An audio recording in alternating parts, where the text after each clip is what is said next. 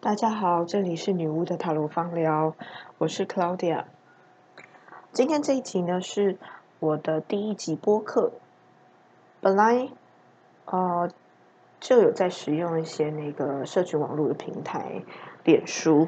不过呢，最近我在思考，除了脸书之外，有没有一些其他的更有趣的这个呃媒体平台？那比起已经非常多人在使用的 YouTube，那个剪辑还有摄影非常麻烦。其实播客只要录音，可能会是更适合工身心灵的工作者和占卜师来使用。嗯，毕竟我们平常的工作就是做啊聊天，然后咨商的工作。嗯。那第一集的播客呢，我一直在思考到底要做什么样的内容。本来呢，想很认真的去做啊免费的韦特塔罗牌的教学，可是被我先生说，认真做教学实在是太无聊了。大部分的人听呃播客都是想要听一些比较轻松的内容，所以想来想去呢，突然就在想，嗯，也许呢。这个主题应该还不错。占卜师专业当占卜师，到底会不会饿死？当占卜师这个工作，真的可以当一个正职来做吗？嗯，因为在我过去非常多的学生里面，就是来上塔罗牌的课啊，还有神秘学的课，很多同学呢是上班族。那这些上班族的同学。未来上课，除了想要借由塔罗牌、占星或者是植物的能量来了解自己以外，有部分的同学也会希望来学哦第二专长或第三专长，把自己的兴趣未来看有没有机会可以变成正职的工作这样子。所以今天就来跟大家分享一下，我个人是如何从呃副业把占卜师变成正职。那到底会不会饿死呢？嗯嗯，就我个人的情况来讲，啊，专职做占卜师大概是从二零一六年开始，那经营到二零二一年的今年呢，应该差不多快要五年的时间。对，可是我真的开始收费占卜，大概是在十年前，二零一一年的时候。那学塔罗牌的话，就会更早，应该在二十几年前，那个时候还是学生，就把同学当白老鼠。那收费占卜跟收费占卜跟嗯，完全只有算同学，其实不太一样。然后再来跟你完全靠占卜来当收入的感觉，其实差异也非常大的。所以我在开始收费的时候呢，我其实也是像上班族一样，有一份正职的工作，然后在下班之余，然后才来从事占卜师的行业这样子。那在那个时候呢，其实就会利用一些社群平台，包括最早我写部落格，对，那这个部落格部落格现在还在呃运作当中。然后到后来，我开了脸书的粉砖，然后也成立自己的网站，对。那当然，以现现在的主力在呃在运作的，还是会以呃个人的官网跟脸书的粉砖为主了。对，那你一定其实，在做专职之前，你就必须要有一些宣传自己的管道，一定的曝光程度。所以我真的开始做专职之前呢，我就已经在呃占卜这方面，其实有一点点的收入，已经有一点点的收入，可能还不到我工作正职收入的一半。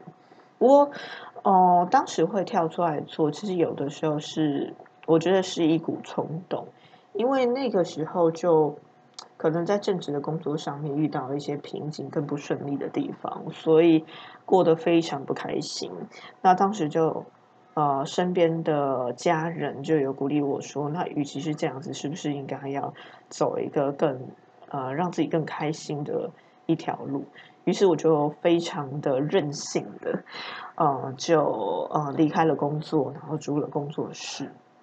其实说起来，可以活到现在，我觉得自己非常的幸运啦。说真的，身边有非常多占卜师的朋友，他们其实都会遇到啊，是否要维持一份占卜师以外的工作，其实会蛮苦恼的。那我可以这么的任性妄为的把占卜当专职到现在呢？其实我真的觉得，嗯。这是一件很幸运的事情。那当然，在幸运以外，个人的我是怎么样去经营个人品牌？呃，在这边就分享一些小小的经验给大家。如果大家真的对占卜师这个工作很感兴趣的话，好，那除了我刚刚有提到的经营自己的品牌、经营社群的平台以外，这个是一个很重要的。对，因为假设你完全要辞掉工作之后才开始经营这一块的话，那恐怕今天的主题当占卜师会不会饿死？那就有可能会饿死了。至少有一段的时间你是会比较辛苦的这样子。嗯，那占卜师其实呃推广自己的方法有很多了，在过去都有一些口语传播的方式。那我相信，其实，在现在占卜师这么多的一个状况之下，我觉得。不管是用口语传播，或者是你有经营社群，都不是这么容易。那在如何在很多的占卜之中脱颖而出，它会有几个要点。那第一点就是你其实必须要有个人的特色，就是你跟其他占卜师不一样的地方在哪里？那当初，呃，我选择了我个人最感兴趣的两个项目。就是啊，塔罗牌以及我最喜欢的植物的能量的这个方面，芳疗作为两大主题。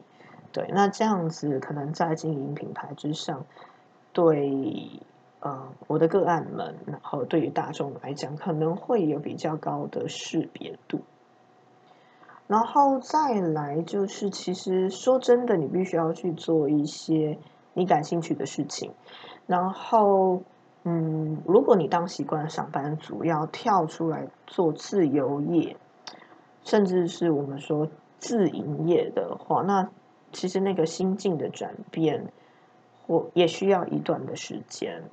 嗯，因为在过去我们在计算成本的时候，我往往会以每个月的月收入去计算。比方说，当初呢，我就会非常天真的认为呢，好。我每天呢接到的占卜的数量大概要多少钱，我就可以达到我过去薪水的某一个标准。可是呢，那个时候我并没有体认到，并不是每一天你都可以接到个案的。对，那啊，现在呢，线上有很多的占卜师，我敢说，其实很少人是啊，每一天都有个案的。即使是有，其实这样做起来也会非常辛苦，因为占卜师呢，其实有的时候都会戏称他有一点类似像酒店小姐，对，就是公关小姐这样子。它是一个有一点嗯呃情绪劳动的工作，因为你必须要经常的听到你的个案抱怨啦，或者是一些比较低潮的人生故事，那。你必须要撑得住才行，对，所以嗯，你要从事占卜师的这个行业呢，这几点就会非常的重要，这样子。然后做你喜欢做的工作，然后你必须要有个人的特色，以及你对于。投身自由业，你需要有的心态的转变是要有的。像以前我都会觉得我需要去算我每个月的月薪，但其实真的做了自由业之后呢，你必须要改变那个心情，去看你的年薪大概有多少钱。对，那持续的去经营自己的品牌也非常重要。你必须要持续的在一些社群媒体上面做曝光。然后，特别是现在，因为有太多太多的媒体平台了，大家有看不完的脸书的呃动态，然后有很多的直播，也有就是播客的平台，然后也有 YouTube 的平台这样子。那持续去经营一个平台或两个平台，就会变成你需要持之以恒的事情。那经营就需要有内容，那有内容，其实你就需要花时间跟动脑筋。那这个其实也是你除了占卜之外，你必须要去像鸭子划水一样努力经营的东西。那以上这几点的话，大概会是。呃，做占卜专职占卜师，我觉得你可能必须要有先有的认知啦。对，那如果呢这几项啊重要的事项，你觉得你自己都没有办法达到，或者是非常难去做调整的话，那恐怕你要把占卜师当成正职的话，真的有可能会饿死。对，那以上是我们第一集的播客，之后呢我会去找更多有趣的内容。或者是大家可以在我的粉砖上面留言，看想要知道什么样的内容，我会再来就是跟大家分享。